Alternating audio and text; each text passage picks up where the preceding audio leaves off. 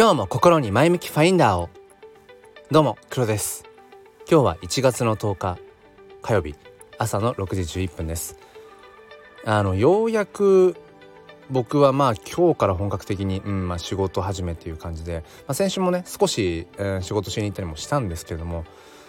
まあなんか昨日までやっぱり結局ねうん年始感は拭えないというのかお正月気分っていうのがやっぱりあって。で今日もこれ収録をしていてなんかすごく久しぶりなような気がして、まあ、それもそのはずで、まあ、大体いつも僕はあのー、まあ休日祝日一緒か 土日祝日かっていうのは朝はこの時間はライブ配信をするしているんですね。うん、でまあ3連休だったんですよね。で昨日は成人の日、えーと、成人を祝う会とか成人の集う会とかなんか名前がね、うん、変わったとかなんとかっていうのありましたけどそう年始からまたそのこの3連休っていうところで、うん、だからこのなんか正月気分がなかなか抜けていなかったんだななんてことを思っている朝です。ということで、えー、今日はですね、えー、なぜ人は応援するのか応援したくなるのかっていう、まあ、そんな話をね、えー、していきたいと思います。よければお付き合いください。このチャンネルは切り取った日常の一コマからより良い明日への鍵を探していくチャンネルです。本日もよろしくお願いいたします。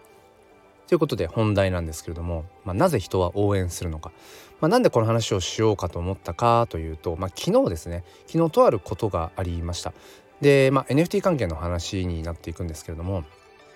えー、昨日ですね、えー、17歳の、まあ、女子高生の、えーまあ、描いている NFT のアート作品を買ったんですね、まあ、NFT 界隈だとお迎えするなんていうふうに、うん、言いますが、まあ、昨日の夜お迎えしました、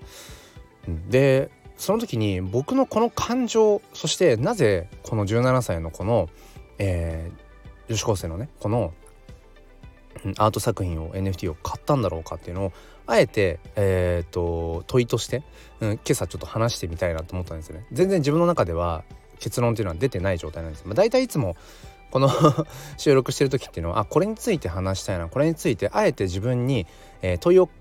化した状態で喋っていってどこに着地するかなっていうのを結構楽しんでいるんですね。なので、まあ、全然もう原稿も何もないしっていうところで、まあ、一緒にちょっと考えていけたらと思うんですね。でまあ必要な,、えーと、な情報っていうのがあると思うのでそのね、えーと、17歳の、女子高生の方は、えー、もちゃ太郎さんという名前でね、えー、まあ、ペンネームというかハンドルネームというか、まあ、そういうクリエイターネームでやられていてそうですねえっ、ー、とここどんぐらいだろう。うんまあ知り合ってまあ多分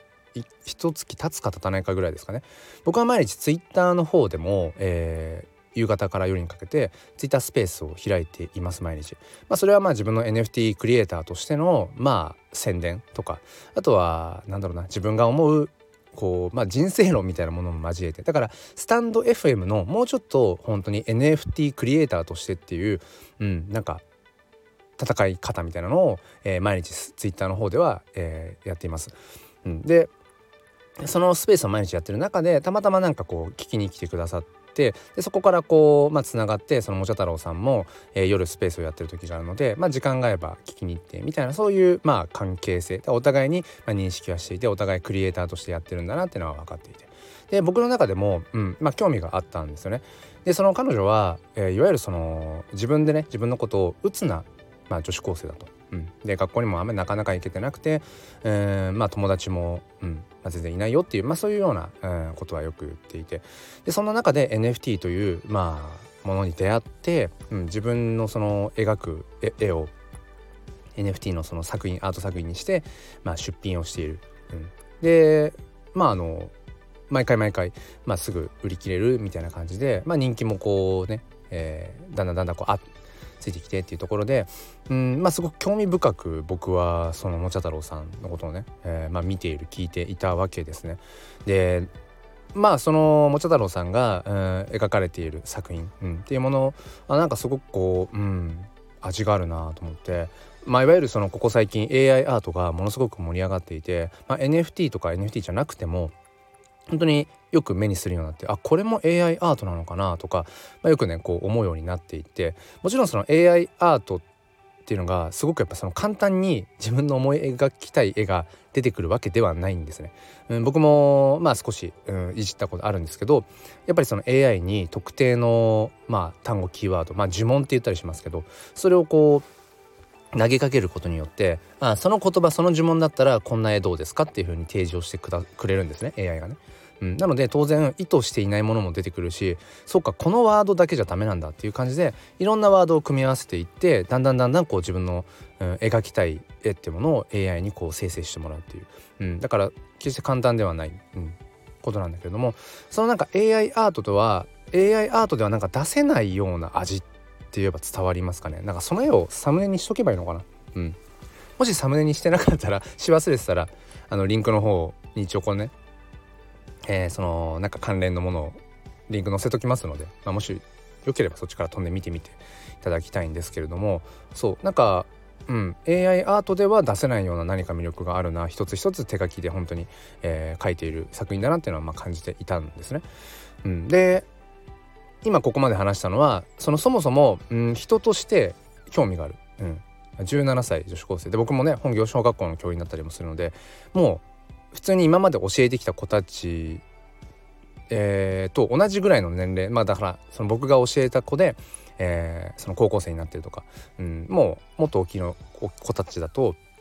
えー、大学生とか、まあ、社会人になってる子たちもいたりする中でそういうなんか自分の教え子に重ね合わせてるところもあるんだろうなって。あとはその、まあ、学校にあんまり来れなくなっちゃってる子とか来れなくなっちゃった子とかっていうのも、うん、何人も見てきたしそんななんかそう自分の中での経験談というのか、うん、なんか重ねているような何かがきっとあるんだろうなと思いながら。でまあちょこちょこそのね彼女の言葉話に耳を傾けてそのスペースでね、えー、傾けていたりだとか、うん、しながら、まあ、時々コメントなんかもしてね、うん、でだからまあ人として興味があったと。でそこは自分のそのまあ父親である、うん、5歳の娘のね、え父親であるとか、えー、教師としてその教え子たちとかなんかそういうものも多分重ね合わせてるところがあったと。うん、あとはやっぱり何でしょうね。その17歳でここまで語れるんだっていうぐらい本当にその人生論っていうのをやっぱり話していたりだとか、ね、これはもしかしたらうん言葉をね、えー、と選ばずに言うとちょっとこう、うん、語弊もあるかもしれないけれどもやっぱりその学校に行って当たり前、うん、そういう認識ってやっぱ社会の中であるしだから不登校っていうね登校しないしていないっていう言葉があるわけででも学校に行くことだけが何、えー、て言うのかな正解なわけじゃないというか学びのあり方ではないですよね。うん、で僕はやっぱりそのもちゃ太郎さんの、えー、スペースのね、まあ、話をこう聞いている中で感じるのは何て言うのかな彼女は彼女んらしらしくというか彼女なりにやっぱりいろんなことを学んでるんだよなってことをすごく思って。でそれって決して学校に行って学校でしか学べないことではなくて、うん、だってまあ17歳でっていうふうにその年齢でこうね区別するっていうのはナンセンスなんだけれどもでも一般的に見てぱり17歳で、えー、その NFT という手段を使いこなして、えー、自分のアート作品を売り込んでいる。そしてそうやって Twitter スペースとかでまあある種マーケティングでもあると思うんですよね。自分の作品への思いとか自分はこんな風に思って NFT を今やっているんだよっていうどこか僕にはその10代の、うん、心の叫びにも聞こえる部分がやっぱあってなかなかやっぱそういう強いメッセージ性を持って発信するって、まあ、少なくとも僕が17の時はいやそんなこと多分できないなっていう。うん、いわゆるそのその時代その時代で違うと思うんだけれども本当にその先端の、えー、そういったね技術というかそういうものを学んで取り入れてやってるわけじゃないですか。だから NFT をの売り方までたどり着いてるわけでその17歳のその女の子はね。やっぱそういったところでも本当になんかこう、うん、リスペクトするしそしてやっぱり同時にさっきも言いましたけどなんかこう10代のうんなんかやっぱどこか叫びですよね、うん、今の社会の在り方に対しての叫びそういったものもあったりしてなんかいろんなことが僕の中でやっぱり、うん、自分ごと他人事にはどうしても思えなくてっていうところで、えっと、話長くなっちゃったんですけど昨日の夜ちょうどね、えーまあ、そのスペースあやってるなと思って聞きに行ったらちょうどその後10分後ぐらいに新しい作品を3つほど出しますってことを言っていて。まあ、よくあるんですよ。ツイッターで、えーと、NFT 関係のね人が新しく作品出しますっていうスペースライブ。でそのスペースやってる最中に「あ今作品買ってもらいました」みたいな。まあ割とマーケティングの打ち手としてはあるし僕もえー、それは、えー、ちょこちょこやっていたりもするんですけどあそこあと10分後に作品出すんだと思ってその新作をこうオープンし NFT のマーケットプレイスにね見に行ったんですよね。そしたらあのもうシンプルにあこの作品いいなっていうのが一つあって、いろいろ自分の中で、うん、重なる何かみたいなものもやっぱりあって。った時にまあ値段的にもねうん。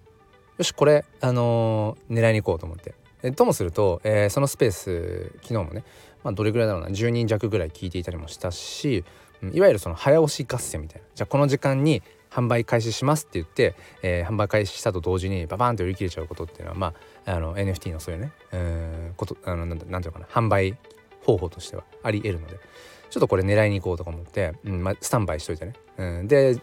販売しますって言ってた時刻に、えー、アップロードかけてかけまくってよしリストされた販売されたと思ってポンって買って。でまあなんとかこう結果的に早押し合戦だったっぽくて。で僕が勝ち取ったんですけれども。うん。なんかなんでしょうね。でその後まあスペースに僕もねちょっとスピーカーで上がらせてもらってあの直接話すのは初めてだったので「あの初めまして」で、少しその作品に対するこのなんか魅力とか自分がこううんなんかこう買わせてもらった経緯とか、うん、あとは普段こうもちゃ太郎さんのねその話を聞いてる中で僕が感じることなんていうのを、まあ、手短に伝えて そそくさとスピーカーから、まあ、降りたんですけれどもうんなんかそうその中で自分がやっぱりなぜこの作品をこの瞬間に買おうと思ったんだろうなんてことをまたやっぱりこう俯瞰してみたくなって、うん、で今ずっとこう10分ぐらい喋ってくる中でやっぱりそこにあるのは応援なのかなってやっぱ思いますね。応援の2文字、うん、そのもちゃ太郎さん17歳の、えーまあ、女の子。女の子っていうのも失礼かな。うん。もうしっかり 自分でものを考えてそうやって学んでるし自分っていうものをちゃんとそうやってね、えー、表現しているから、うん、その17歳の彼女。うん、のうんなんかやっぱり応援の気持ちが強いのかな、うん、どこかが親心にも近い何かっていう、まあ、年齢的にも、まあ、年齢的にまあそうですね。子供。うん。まあでもまあまあまあ年齢的には親としての、うん、見れなくもないぐらいの年齢差だと思うんですけど、うん、小学校の教員としてとか、まあ、なんか親の目線でとかっていうのかな。なんかやっぱそういうところで応援をしたくなったんだと思います。でその時に今回思ったのがやっぱり NFT っていうものと応援っていうものがすごく相性がいいなって。例えばそのもちゃ太郎さんが、まあ、スペースを開いてね、えー、夜な夜なそういったスペースを開いて自分の思いまあ悲痛な叫びもどこか混じりながら話しているそれだけだったら僕はあの頑張ってね応援してるよっていう言葉がかけられたとしてもそれ以上の何かっていうのはできないんですよね。でもそこに彼女は自分の好きな絵、うん、絵だったら自分はこう自己表現がこうできるっていうなんかその彼女を投影したような要は作品ですよね。まあ、商品というよりも作品だと思うんですけどその作品がそこにあってそれを買うことができる状態になっているっていうこれが多分すごく大きくてじゃあ僕はそんな彼女の思いとかが詰め込まれた彼女にしか描けないこの作品世界観というものをお金を出して僕は買いたい。でその間接的に、えー、それがこう応援になるわけですよね。もちろんそのお金を払うことがえー、イコール応援の形全てだとは言わないけど言わないんだけれども、うん、なんかやっぱり一つあその本人の、えー、努力とか頑張りとか今の姿勢に対してお金というある種こう、うん、価値の対価ですよね。それを支払ってそれで自分がその NFT を持つ。でそれもただただデジタルアートを買ってるだけじゃなくてそのアート作品を自分がちゃんと所有してるよってことがうん NFT は証明ができるので僕の中である種もちゃ太郎さんというその17歳の彼女を応援したある種こう支援みたいなところもあるかもしれない。それをした証が僕の仮想通貨ウォレットにこう入っているっていうそのまさに応援の、えー、印っていうものが、まあ、要は僕が手放せない限り、うん、残り続けるっていうなんかそういう意味でも NFT っていうものとこの応援っていうのは、まあ、すごく親和性が高いなってことを思って、うん、だからそういう意味でも、えー、僕がすぐに NFT を買える状態でよかったなその状態でもちゃ太郎さんに出会えてよかったなと思うし、えー、一方でもちゃ太郎さんがその自分の思いをただ喋ってるだけじゃなくて言葉にしてるだけじゃなくて自分の作品として落とし込んでそうやって NFT にしてくれていてよかったな、うん、だからこそ僕はその瞬間に心が動いてあじゃあこれ一つ買おうっていうふうに思えたっていう、うん、まあだからなぜ僕ら人はね人間はうん、応援をしたくなるのかなっていうところはそうですね。結論出てない感じも、えー、するんですけれどもやっぱり何か自分の思い重なる思いとか何でしょうね。やっぱりその突き動かされる何か心がね、うん、突き動かされる何かっていうのがあった時にあ自分なりに、えー、できるその応援、うん、それがお金を払うことなのか、えー、何か言葉をかけることなのかまあそれ人それぞれ様々だけれどもやっぱりそういったことをしたいんだろうな。それっていうのはやっぱり自分自身がいつでもこう誰かに認めてほしいっていう思いもある。し同時に応援してほしいなっていうのは絶対みんなあると思うんですよ。うん、でもそれと同じようにだからこそ自分も誰かを応援したい誰かの背中を押せたらなっていうそういうまあベタなあの言葉かもしれないけどやっぱり支え合いうん、支え合い。でもそれは傷の舐め合いじゃなくてお互いに時々肩貸すんだけどでもちゃんとそれはお互いが自立して自分の足で、えー、歩めるように、うん、なんかそういうふうに励まし合っていくっていうのかな、うん、切磋琢磨していくっていうかやっぱりそういうことが大事なんだろうなっていうちょっと結論が出たような出てないようなよく分かりませんが今日は、えー、なぜ人は応援したくなるのか応援するのかっていう話をさせていただきました、えー、最後までお付き合いくださりありがとうございます。ということで、え、今日もね良い一日にしていきたいな。ちょっと締めが分かりなくなりましたが。はいそんな感じで今日も心に前向きファインダーを。ではまた。